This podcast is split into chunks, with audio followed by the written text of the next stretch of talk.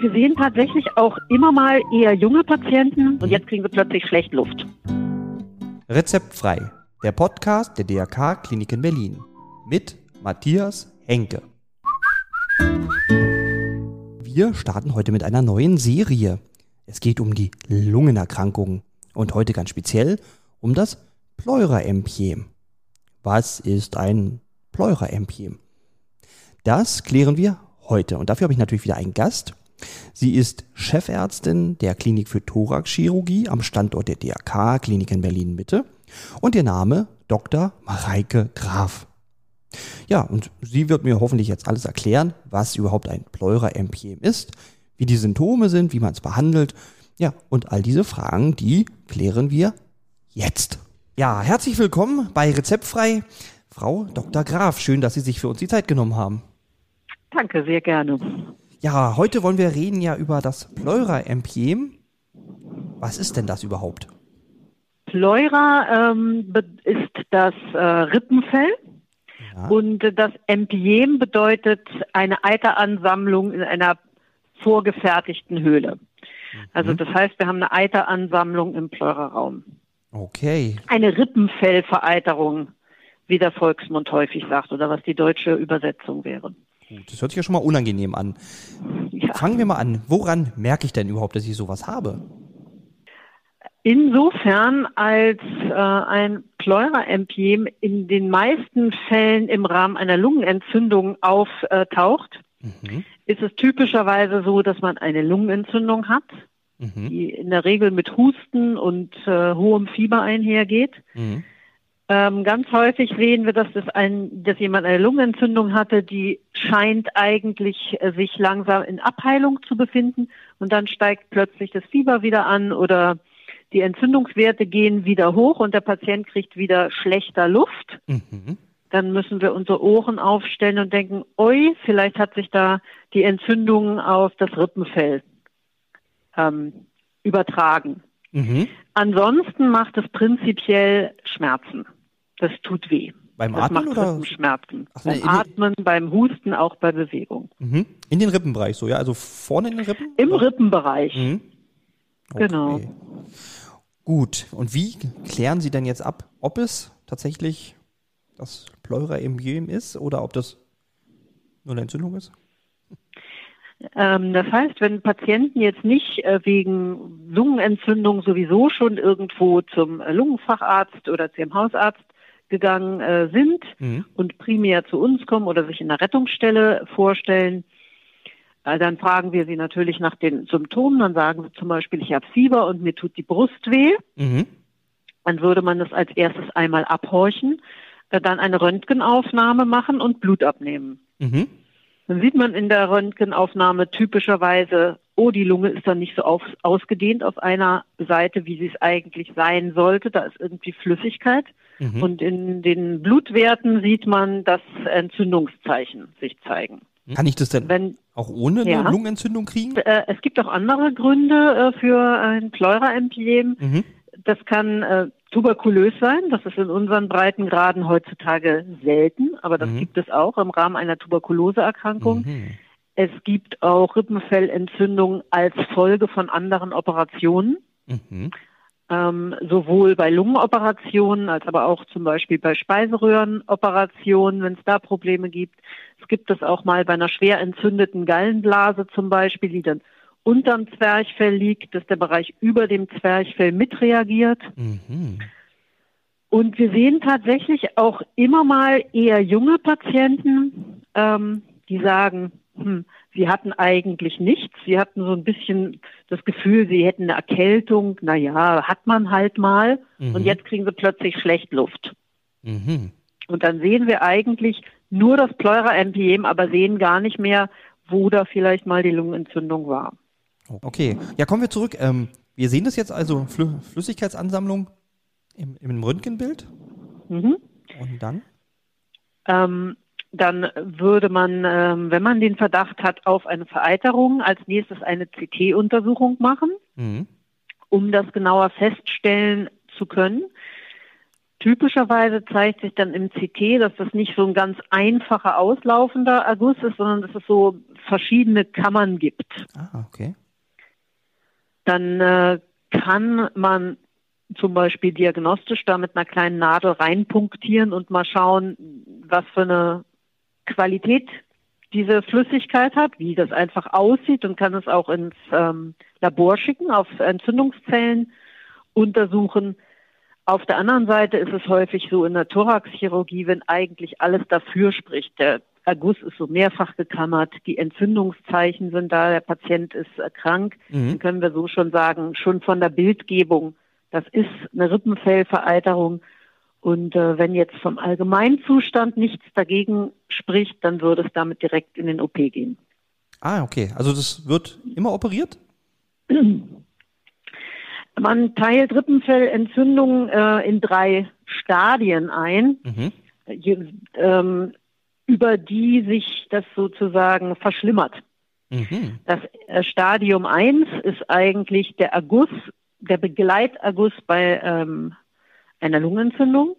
Mhm. Das ist in der Regel nicht, muss man das nicht operieren. Mhm. Das reicht tatsächlich, das aus dem Brustkorb zu entfernen, ob man das über eine Punktion macht oder gegebenenfalls einen Schlauch einlegt, mhm. vielleicht für ein, zwei, drei Tage. Wenn sich die Lunge dann gut ausdehnt und die Entzündung rückläufig ist, dann kann das durchaus ausreichen. Mhm. Wenn man aber jetzt eine Rippenfellentzündung in einem höheren Stadium hat, einem Stadium 2, mhm.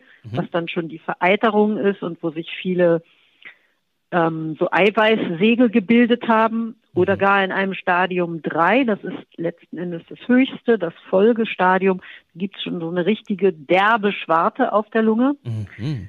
Ähm, da besteht eine OP-Indikation, weil das wird von alleine nicht ohne Defekt ausheilen. Ah, okay, und dann wird tatsächlich der Bereich operiert. Wie sieht so eine OP dann, aus? Genau, dann wird tatsächlich operiert. Mhm.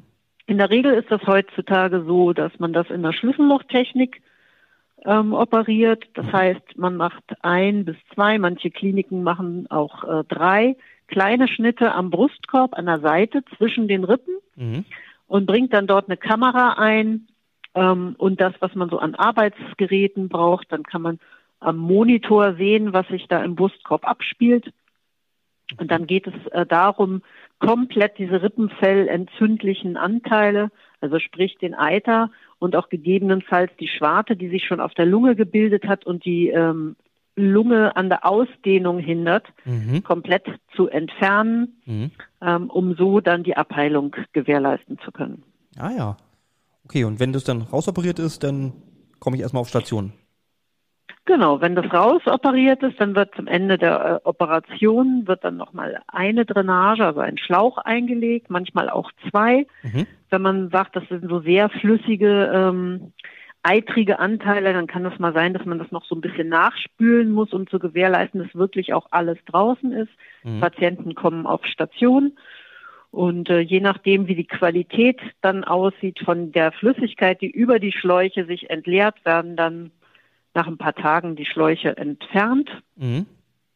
Wenn der Patient sich dann wohlfühlt, das Röntgenbild im Weiteren gut aussieht und die Entzündung rückläufig ist, dann kann er auch zügig nach Entfernung der Schläuche wieder nach Hause gehen. Ah, okay.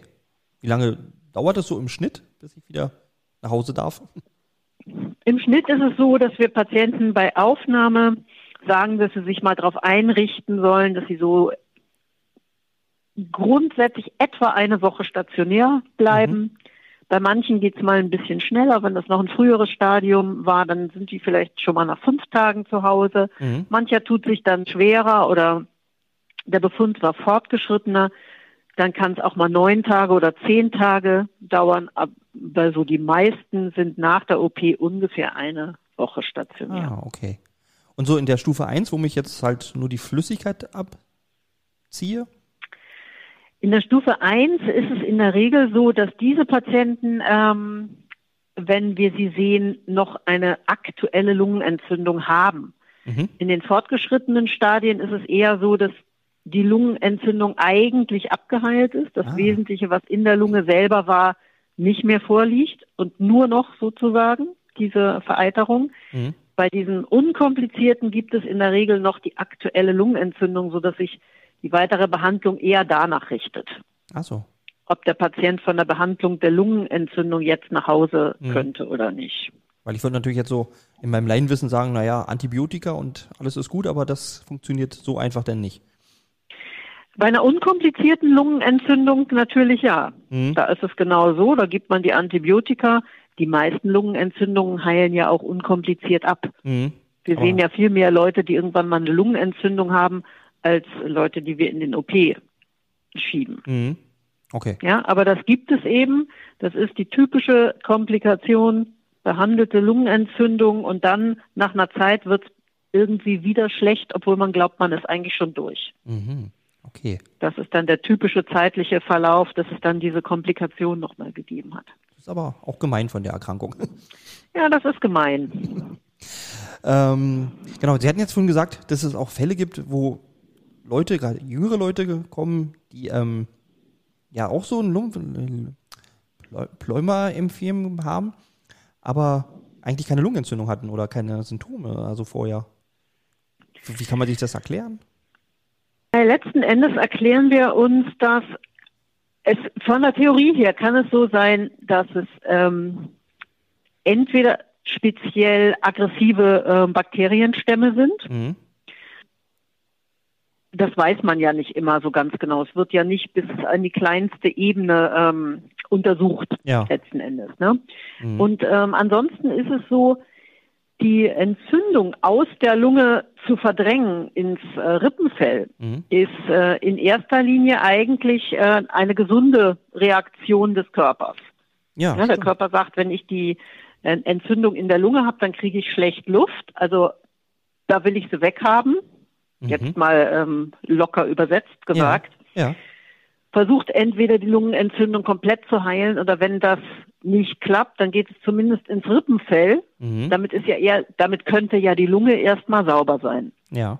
Ah, so dass da auch eine Theorie ist, das sind eben eigentlich immunkompetente, also abwehrstarke Patienten, mhm. ähm, wo eigentlich diese Lungenentzündung gar nicht so richtig bemerkt wurde, ah. sondern so unter der äh, Überschrift, ich hatte halt eine bisschen schwerere ähm, Erkrankung meiner Atemwege, also ich hatte halt ein bisschen Husten, Schnupfen, Häufig ist es dann auch so, dass wir mal selbstständige Patienten sehen, die einfach selbstständig arbeiten, mhm. die sich noch schwerer tun, bei der Arbeit mal zu fehlen. Mhm. Ähm, die sagen, naja, ich habe weitergearbeitet, geht schon. Mhm. Und das nicht so richtig für voll genommen haben.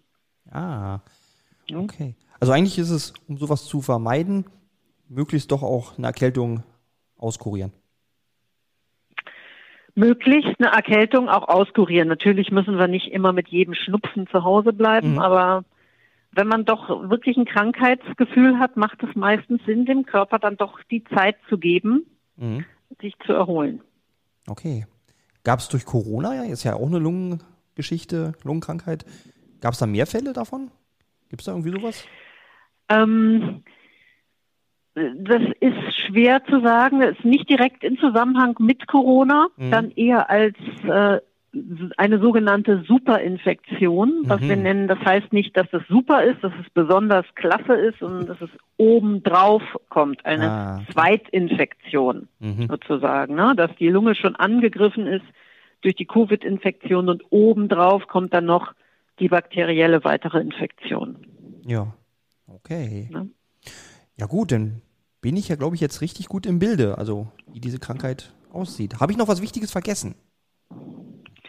Ich würde jetzt noch darauf hinweisen wollen, ähm, wenn es sehr weit fortgeschritten ist, hm? dann kann es auch durchaus manchmal sein, dass man das in der, dieser Schlüssellochtechnik nicht operiert bekommt. Mhm. Ja, also auch dann, es gibt mal eine Möglichkeit, wenn es sehr weit verschleppt ist, mhm ähm, dass man dann tatsächlich einen großen Schnitt am Brustkorb machen muss. Okay, da geht man dann Beim, über den Brustkorb rein durch die Rippen oder oder wie? Dann geht man zwischen den Rippen auch an der Seite rein, mhm. aber mit einem größeren Schnitt. Das ist tatsächlich so, dass wir manchmal Schwarten sehen, die sind bis zu einem Zentimeter dick. Oh, okay. Und äh, das ist dann einfach schon so derb, dass das für die feinen Instrumente, die man bei Schlüssellochtechnik benutzt, gar nicht mehr operabel ist. Ah. Da sind dann Instrumente einfach nicht mehr für geeignet. Ja. Also man kommt einfach da, ähm, sagen wir es mal salopp, nicht zu Potte. Okay. Gut, und da bleibt man dann aber auch wahrscheinlich ein bisschen länger im Krankenhaus. Genau, das kann dann durchaus sein, ähm, dass das ein bisschen länger dauert, eher mhm. so im Bereich von 10 bis 14 Tagen. Okay. Also insofern wichtig ist, im Hinterkopf zu haben, das kann passieren und mhm. im Zweifelsfall zum Beispiel mal eine Röntgenkontrolle oder eine Ultraschallkontrolle zu machen, wenn mhm. man diese Kombination hat. Da gab es eine Lungenentzündung, die war eigentlich am Abklingen, aber jetzt geht es mit der Entzündung wieder bergauf. Mhm. Und dann auch für viele Kollegen von uns, eine Rippenfellentzündung gehört in chirurgische Hände. Das lässt sich nicht mit einer Antibiotikatherapie behandeln, wenn es einmal so weit gekommen ist. Ah, okay. Also immer, ja, grundsätzlich, wenn meine, mein Rippenfell entzündet ist, sollte man immer beim Thorax-Chirurgen Termin machen. Genau, also wenn es mehr ist als dieser unkomplizierte, ganz frühe Erguss, mhm dann muss das interventionell chirurgisch behandelt werden. In diesem Pleuraspalt, in dem sich der Eiter findet, da dringen die Antibiotika nicht ein. Ja. Das ist nicht die adäquate Behandlungsmethode für eine Rippenfellvereiterung. Okay, gut zu wissen. Ja, dann weiß ich auf jeden Fall erstmal Bescheid und kann dann eigentlich nur noch sagen, vielen Dank, Frau Dr. Graf, dass Sie uns da so ähm, alles gut erklärt haben. Sehr gerne. Jederzeit wieder. Dankeschön. Danke, dass Sie wieder dabei waren. Das war der Podcast Rezeptfrei der DRK-Kliniken Berlin mit Matthias Henke. Mehr Informationen erhalten Sie unter www.drk-kliniken-berlin.de. Abonnieren Sie gerne diesen Podcast. Rezeptfrei erscheint alle zwei Wochen neu.